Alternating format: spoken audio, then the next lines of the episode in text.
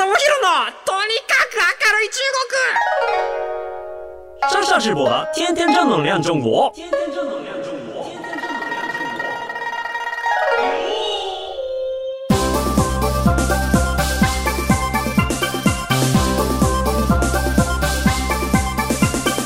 先生们、女士们、大家好，我是上上直播。皆さん、こんにちは。中国ビリビリナンバーワン日本人インフルエンサーコンテンツプロデューサーの山下智博です。日本放送、ポッドキャストステーション山下智博のとにかく明るい中国。えっ、と、今週も中国についていろいろ語っていきたいと思うんですけれども、今日ですね、僕、すごいワクワクしていることがあって、で、何かっていうと、僕の中国時代の大親友が今、えー日本に来てるんですよ。で、この後午後から撮影して、まあ、ご飯を食べようって約束してて、もう本当にリアルで会うのは3年ぶりぐらい。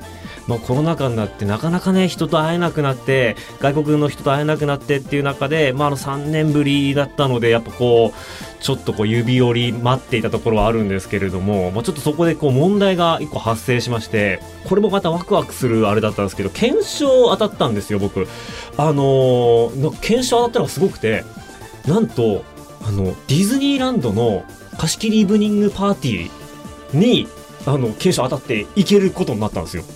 これすごいすごいなと思って。いや僕あの昔検証で全然当たんなくて当たったのがそうだな大体大学生が2020年ぐらい前、えっと大学でこう、まあ、当時一人暮らし始めたばっかりでよし練習だと思ってあのコンドームを買って でこのコンドームのバーコードを貼っつけて完成はがきに送ったらそれ3000円当たるっていうなんかコンドームで当たるってどういうことやねんって思うんですけど、まあ、それがあの僕の検証の最後の記録だったんですけれどもそれを、まあ、更新するかのようなこうディズニーランドの、まあ、JAL さんのねキャンペーンに当たりましてでそれでいけると。まあ実際ったのは嫁なんで僕ではないんですけれどもあのただそれがですね今日の夜なんですよ。で3年ぶりの友達に会うのと嫁とディズニーランド行くっていうもうこの天秤にかけなければいけないっていうところでいやーもう即決ですよね。ディズニーランド行ってきます。いや友達は友達はあの今日も午後も会うし明日も会えるんでちょっと今日の夜はねちょっとあの嫁とディズニーランド行くっていうところでワクワクなんですけれどもはいえー、と今日はですねあのさらにワクワクな原因がありまして実は今回もゲストをお呼びしております。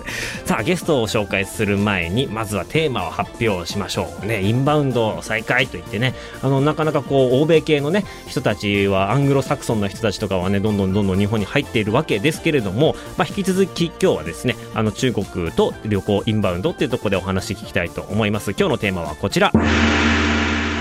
中国の富裕層日本旅行ってどんなの？ということで本日のゲストは元トリップアドバイザー株式会社代表取締役原田しおりさんです。よろしくお願いします。よろしくお願いいたします。はい原田です。原田さんは、えー、と上海出身ですよねそうです。はい上海出身です。いやもう日本語がペラペラでもうあの原田さんと前回ねあのお知り合いになったきっかけっていうのもあのこの番組でも皆さんにお伝えした日中国交正常化50周年記念のこう外務省の重々しい、ね、パーティーの中で、えーとまあ、トークライブがありましてその時のメインの MC ということでやって、はい。はい、その説大変お世話になり大ました。変お世話になりました。あのー僕が喋りすぎて原田さんに止められる。というはい、事実です。事実ですね。はい。あのたくさん喋りすぎて。ちょっと簡単にこれまでの経歴をお話しいただければと思うんですけれども。はい、はいえー皆さんあの原田しおりと申します。はい。えーそうですね。私中国上海生まれ。まあこれもね一つ特徴なんですけど上海出身の人は必ず中国、上海生まれっていうふうに言ってしまうっていう。そう地元愛がね。そう地元愛が強いっていう。うん上海リスペクト強いですからね。そうなんですよ。はい。で、まあ、あの上海外国大学で、うんうん。まあ、日本語学科を、まあ、出身で、うまあ、その後ですね来日しまして、はいはい。まあ、本来はですねちょっとしたあのこうもっと生の日本語を勉強しようと思って、あの日本に来たんですけど、まあ、気づいてあの26年に 住んでしまいましたっていうところですね。でまあもともとまあバックグラウンドとキャリアとしてはずっと IT 業界におりましたが、はい。で、まあ、ちょっとご縁があってですね大好きなあのサービス、まあ、トリップアドバイザーですね、あの2013年にあの入りましてですね、あの日本代表に就任したんですけど、はいもういまだに覚えてるんですけど、はい。あの就任したまあ初日っていうんですかね、うんうんうん。あの必ずそのボストンにその研修しに行くっていうのが決まってるんですけど、はいはい。そのボストンに行く飛行機の中で、はい。あのオリンピックが東京だっていうことを発表されて、はあはあはあなんか一人であの飛行機の中で乾杯した覚えがすごく、はなるほどなるほど。い、なんかこれ来たと思いました。ップアドバイザーで東京オリンピックって言ったらねそうなんですよ。もうビジネスチはいャンス到来っていう、もうここから会社は大きくなるぞって言ってたが、はがしかし。そうです。がしかし。はい。っていうのが、まあ、すごく覚えてるんですけども、まあ、その後ですね、はい。あのー、実際、インバウンドビジビジネスを支援する、まあ、株式会社ランドリームを設立して、まあ、その後ですね、あのー、2年前にコロナ期間中にもう一社ですね、SNS 特化したマーケティングの会社を立ち上げているえものでございます。なるほど、はい。ありがとうございます。まあ、もうあのね、トリップアドバイザーといえば日本でもおなじみで、はい、その後、えっ、と、ランドリームさんのところでは、結構まあお話聞く限りでは、あの、富裕層向けの旅行商品の開発だったりとか、そういうことやられてるそうですね。あのまあ実際最初はですね、結構あの各企業様のその観光戦略をですね、お手伝いさせていただいてですね、まあその中でですね、よりこう強みを特化しようというところで、まあ富裕層というところを注目しまして、やはりそのなんていうんですかね、あの中国の富裕層がまあ急増してはいるんですけれどもまだそれがですね、日本がきちんとあの浸透されていない。まあ、そこら辺の受け入れ環境もですね、あの不足の部分がたくさんあるので、そこに、まあ、ビジネスチャンスというかポテンシャルがあるというふうに考えて、まあ、実際2019年ですね、あの富裕層向けのあのサービス、あの主にですね飲食、まあ、予約困難点も含めてですね、あの希少コンテンツのアレンジメントをする予約サイトを立ち上げたんですけれども、まあその1年後にですねああのコロナになりまして、っていうようなあの なるほど、はい。なるほど。えー仕事をさせていただいてきました。はい。あの、やっぱこう、中国の金持ちって、まあね、あの、こう聞いている方々は、なかなか普段触れ合う機会がなかったり、僕も言うて、いわゆるちょっとなんていうの、あの、小金持ちっていうのか、いわゆる中国の中間層とか、中間層の上の人たちが、のレベルがもうすでに日本ではもう金持ちっていうか、うん。そういうレベルですよそうですね。ねだから一泊5万円の宿に泊まるみたいなものが、あの、あ、富裕層って言ったら、それよりさらに上の層がいて、はい。で、その人たちと、あの、向けの商品開発とかってされてたんですよね。そうですね。はい。なので、ちょっと僕も、あの、今回いろいろお伺いしたかったのが、その、もう超金持ちの中国人のはい方の、えー旅行って、大体どんな感じの工程で進んでいくのかっていうのをまずお伺いしたいんですけれども。はい。あの実際中国の富裕層っていうのが非常に実はあの複雑なんです。なんかあの要するに年代によってあの執行とあの、う執行とか好みあるいはその求めてるコンテンツが全然違うということなんですね。でまあ代表的なのが、うん。やっぱりそのまあこう Z 世代あるいは Y 世代っていう、まああのそういったこう若い若い世あのニューリッチっていう言い方をさせていただいていたりはしていますけれども、それとですね一個こう上の層はいはいはい。40代50代、はいはい。あの結構苦労して、うんうん。あの1代で財産を築いた方、っていうのはもう完全に思考が真逆に近いような形でうんうんうんうんだからそういった意味では中国の富裕層一概にこうだっていうのは実は言い切れない。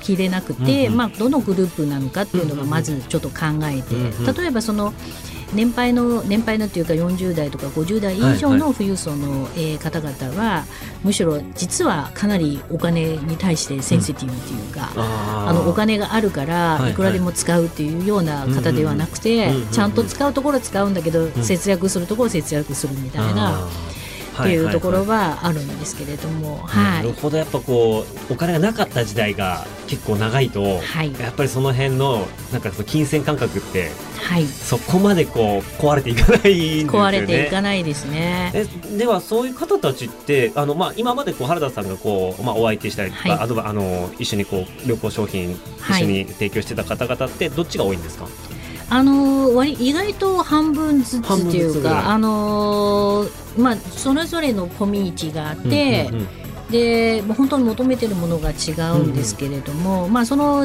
シニアのところに関しては、はい。まあ、割となんて言うんでしょうかね。皆さんが、えー、とその体験っていうか、うんうんそういった部分歴史文化、体験、はい。はい。はい。まあ、それこそ食文化もそうですけれども、すごくあの興味を示してくださって、あとはやっぱり投資観点ですよね。家がすぐ買っちゃうとか。家が安く買うんですか？もうあの基本来る前にもう買っちゃったりとか、はい。はい。そういうこともあの結構あります。なるほどなるほど。最近なんかそういったあの VR のい。はい。サービスがあはい。はい。はい。はい。ってまあ基本向こうでなんかこうピコなんかでつけててなんか周り見てあこれでみたいうんなうん。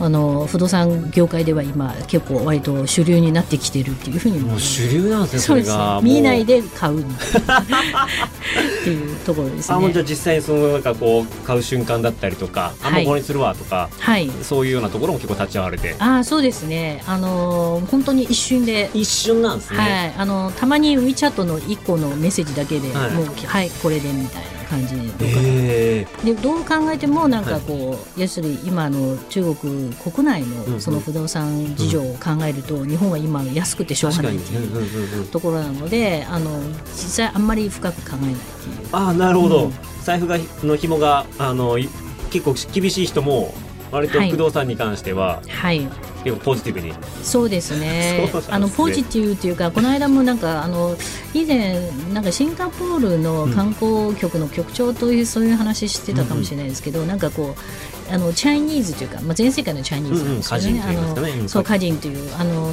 DNA レベルではい。その不動産買うこうあの流れてるんじゃないかっていうはいはいはいはい話をしたことあってだからもう本当とにかくあの家を買いたいというか買う買いたい好きですね、うんうんうんうん。はい。じゃあもう何件そうだな。確かに僕もこっちに住んでる中国の方で何件も持ってる人はい、すごいいますしはい。そういう人たちと集まるとあーなんかこの間2億で買った物件が今5億なんだよ。あっはっはみたいな。そうですね。あもうそういう世界ですよ。はい。そうなんですよ。売れてもいないのにね、まあ実際お金になってないんだけど、資産価値が増えてるぞっていう。それだけで喜ばれる。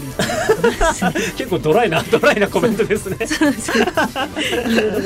れ本当には価値あんのかよっていうところも含めてですけれども、いそうですえね。あとはあこう日本に来て例えば富裕層の方、まあ、一概には言えないとも結構みんな1週間とか2週間とか、まあ、もしくは1か月とかもしくは23日みたいなところの旅行の日数って割と平均というか大体こんな感じが多いよっていうのはあるんですか？いやあのーまあ予算男性同士とうん。か女性同士、要するにお友達同士で来られる場合は、うん。意外とみみ短いんですね、うん。2泊か3泊、うんうん。家族であの、はい。家族3世代の家族、はいはもうお父さんお母さんと孫たちとかうんうんうん。連れてくる場合は結構1週間とか10日間、うん。まあ、これは顕著に分かれてますね。うんうんうんうん。もう結構わあすごいこうバブルだなすげえお金使ってんなみたいな旅行ってどんな旅行なんですか？もうリゾートとかはまあもちろん行くとは思うんですけれども、はいやっぱり買い物なんですか？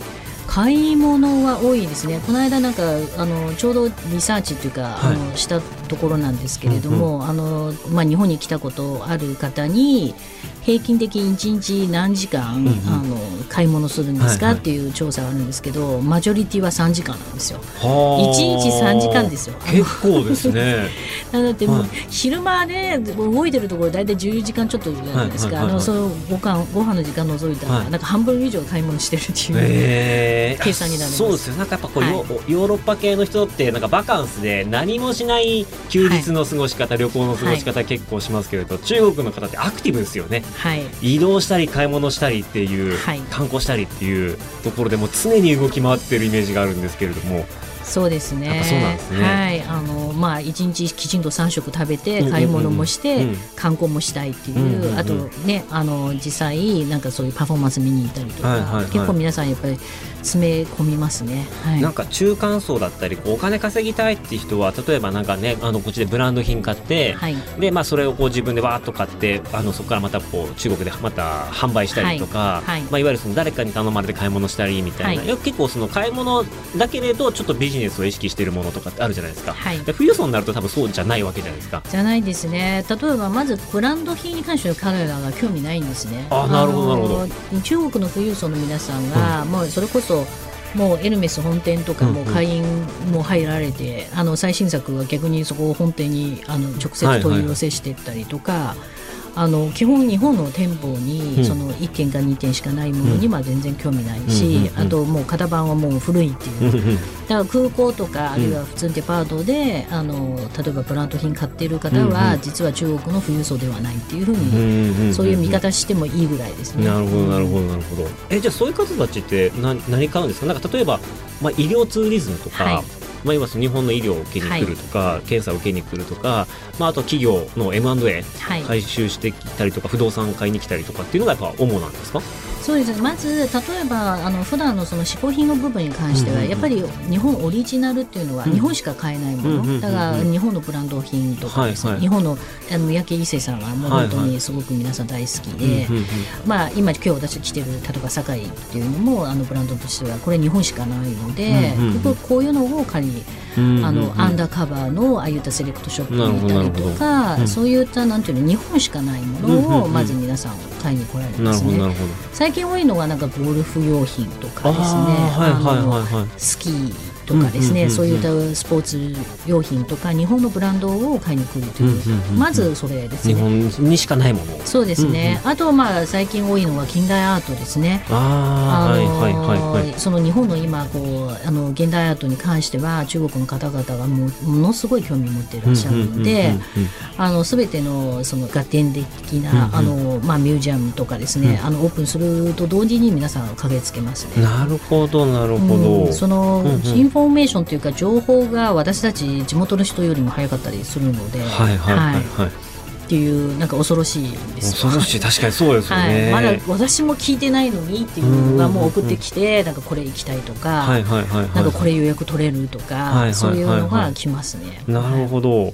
なんかそういう意味で言うと、まあその日本にしかないものとか、現代アートっていうのは分かったんですけど、あの、あれですか、えっと、まあ地方とかには興味あるんですか？結構東京とか以外、東京とか大阪、京都っていうメジャーなところ以外の地方にも行ったりはするんですか？はい、そうですね。あの滞在してる間に必ず一箇所は行かれます。うんうんうんうんあの東京と京都とかあるいは大阪以外の場所、うんうんまあ毎回それをテーマ変えたりとか、今回は温泉なのかとか。うん。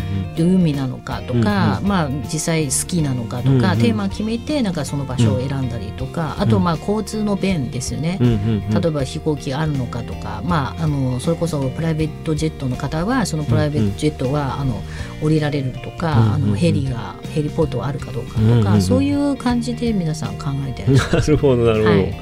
えでも地方に行ってもいわゆるそのリゾートというかおいいなんかすごくいい温泉宿とか、はい。えーとまあ、高級ホテルとかってはい。いうところあると思うんですけれども、まあ、それ以外だとなんか地方で日本だとあんまりこうお金があっても買うものがないみたいなことって結構あるのかなと思うんですけれども。いやあのそういうわけでもなくて、うんうん。やっぱり先ほどのその情報の,、うんうん。その速さっていうのはうん本当に圧倒的に持っていらっしゃるんで、うんそのコロナ前の話で南部鉄の最高級のこう和くを使っている鉄瓶とかですね1個何百万とかするものは彼らが私たちよりは早く情報入手しますね。だからもうその例えば備前焼き九谷焼きとかですね、はいはいはい。あの本当に最近この酒さんがどうですかとか、はいはいはいはい。なんかこっちもようやくなんかこう盛り上がってきてるなんで皆さん情報として持ってんのっていうのがいつも不思議思ってますね。うん。でもやっぱそれに一つ一つ知識を持ってたり、はい。ネットワークを持ってないとそこのアテンドできたりとかしないわけじゃないですか。はい。なんかそうなるともう情報がもう富裕層からバーッと入ってきた時にもういバーッと調べてバーッと手配してみたいな感じの結構慌ただしいお仕事ですよね。そうですね、まあなんかこう手配というところまではん。実際手配する、まあ、ランドオペレーターというふうに私たち呼んでるんですけど、あのするんですがそのコンセプトっていうのかな今回主に達成する、うんうん。えー目的とかあのそういうのが私たちが指示出したりとか、うんうんうんうん。あのしますしあの以前私やってるあのサービスは会員サービスなので、うんうん。あの彼らが年会費払って、うんうん。あの専用のこうミニプログラムで、はいはい。あのその予約困難点の情報を見たり、うんうんうんうん。あるいは最新のですねこう情報をですね、うんうんうんあのまあ、例えばアートの情報も含めうんてそこで入手して、えーでそれで申し込まれてだから申し込みがあった場合私たちがランドオペレーターにあのちょっとお願いして手配してもらうっていうようなあのランドリーをさせていただいてそっか全部自社でやるのはやっぱなかなかそうですね。いやあの、まあ、ここだけの話。あの本当に中国の富裕層って厄介なんですよ。聞いたことあります。すごいわがままというか。そうなんです、うんかなりわがままなんで。あれしたいこれしたいっていうのが、はいちょっと私も性格上ちょっと合わないんで そこ。そうね。上海の方は合わない気がする 本当に。そこは多分ねちょっとあのたもう忍耐力がちょっと今一つね足りないっていうところではあたる例えばで言うとどういうような要求が来るんですか？これ無理だろっていうのは。うーんまあ一番よくあるのが、は旅館行くのに朝ごはん食べないとでもう10時半にチェックアウトしなきゃいけないんだけど、うん。いやあのチェックアウトしたくないとか。したくない。ししたくないっていう話よく言われるんです。よ ちょっとこれはちょっと半日ぐらい延長っていう午後まで寝たいんでとか。はあとまあ予約困難って一番困るんですね。例えばもう年1回か2回しか取れないお店が急に朝になってもう今日なんかあの寿司食べたくないとか急に言ったらえー、みたいな いうところはありますね。でそれは結構オール年年代というか若いこう、はい人たちがそういう移り気が早いとかではそういうわけじゃないですか？いやむしろそこはどっちかというと、えー年配の方が多いですね。あの若い方々は意外と若い、まあ、要するに若いうちにそういう、うん。なんていうの洗練っていうか教育受けてるんで、はいはいはいはい。あの意外とそこのルールは乗っ取ってやれるんですけど、うんうん。あの年配の方はうんちょっと無理ですね。あのほら有名な話とししてはあのほらすきすき林二郎さんでした月谷橋二郎さん。あそうですね。今今いつもね、そこがよく言えてないんで二郎さんのところでよくああの前会ってあの大怒りされたのが、はい。そのえこれ中国のお客さんじゃなかったかなと思うんですけどいきなり二郎さんに、はい。あの生以外のものありますかって聞かれたらしいんですよ。は寿司屋なのに。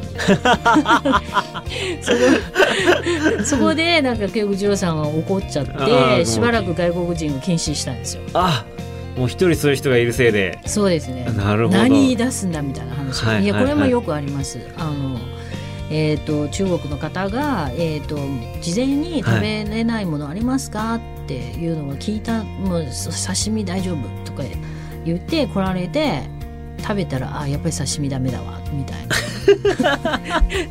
いや試しておいてほしいなみたいな。楽じゃないなこの仕事そうなんですよ。絶対楽じゃないじゃないですか、うん、なのでランドオペレーターも私自身もちょっと、まあ、どっちかというと情報提供の立場でやらせていただいているケースが多いかなと、なるほどまあ、なるほど。ランドオペレーターの方はもうちょっと EQ 高い方じゃないと。はあそうですよね。なるほど。そっか。まあ結構皆さんそういう人たちってあのガイドの人とかお付きの人とかっていうのをずっとつけていくんですか？それとも何かあった時に電話で呼び出すみたいな感じなんですか？ああ、なんか基本付き人いらっしゃいますね。あ付き人もいてはい、あのまあ奥さんの場合もありますし、奥さんじゃない場合はもう自分のそのまあ日本っていうとなんか弟分みたいな方が必ずついてたりとか、でそこがなんかいろいろ身の回りの世話をしたりとかうんうんうん。されますね。なるほど。ちょっとあのうんお時間にもなってきたんで、はい。最後になんかこう、まあ、ここから先ですねコロナがまあ来年明けてくれるだろうと、うん。はい。やっぱこう我々も信じているわけ願っているわけなんですけれども、なんか新しくこの富裕層向けにこういう商品が伸びていくんじゃないかみたいななんか予測とか将来予想みたいなのってあったりしますか？まあとにかくまあ彼らが求めているのがエクスクルーシブですよね。あの、うんうん。唯一無二。唯一無二のもの、はい。そこでしか手に入らない体験できないもの、はい。うんそこに対してまあいくらでもお金を出しますっていうところはあのまあ日本全国まだ唯一無二のサービスがたくさんあるので。そこはぜひ皆さんがあのうまく、まあ、それに中国だけじゃなくてですね、全世界の、えー富裕層にも、あの向いてるんじゃないかなというふうに思っていますね。うん確かにあの東京とかだともう結構そういったものがどんどんどんどんビジネスの中に入っていって、まあ、あの手に入らないものはないみたいな感じに少しずつなってきてるけれども逆に言うとその地方だったりとかそういったところの方がまだこう、えーと世界の人に見つかってない日本唯一の価値のものっていうの結構ある気がしますよね。はい。だからもうここからまあ東京は東京でやりつつも結構地方のツーリズムでまあそこにしかないものっていうのが出てくるとそこに対してみんながこうお金払っていくはい。っていうようなことがやっぱこうこれから起こってきそうだとそうですね。そういうことですね。はそういったものもまた、あの、富裕層の方ってあれなんですか？あの、一回行って、これいいなってなったら、こう、リピートも結構してくれるもんなんですか？い、はい、しばらく、まあ、リピーターというよりも、うんうん。まあ、自分が経験したので、うん。あのそんな数がこ来ませんが、うんうん。周りですね。ああ、そうですね。コミュニティにはいはいはい。もう次から次へというか、あそこは良かったとかに、あそこはうまかったっていうと、はよしあ、その人、あの人が言うんだったら行ってみようっていう、この口コミの力で、はい、もうあの富裕層の中でこの口コミは一番すごいですねそれでもうこう後ろの何百人とか。はいはいはい。あのその何百人体験したら今度何千人ぐらいとか、はいはいはいそういったまあ日のつき方になりますね。はああ、なるほど。でもなんかその SNS とはまた違って、い、はい、バズるみたいな感じではないですよね。じゃないです、うん完全だにクローズドのコミュニティ。クローズドの中で、まあ、はい何千人の人が来るっていう、大きい買い物をするっていう。またその一般の SNS でこう何万人何十万何百万人の人たちがある程度の値段のものを買うとはまた違う経済がそこで出来上がっていることですね。出来上がってますね。なるほど、はい。わかりました。ではちょっとね、次回もですね、引き続き原田さんにお話をいろいろお伺いしていこうと思います。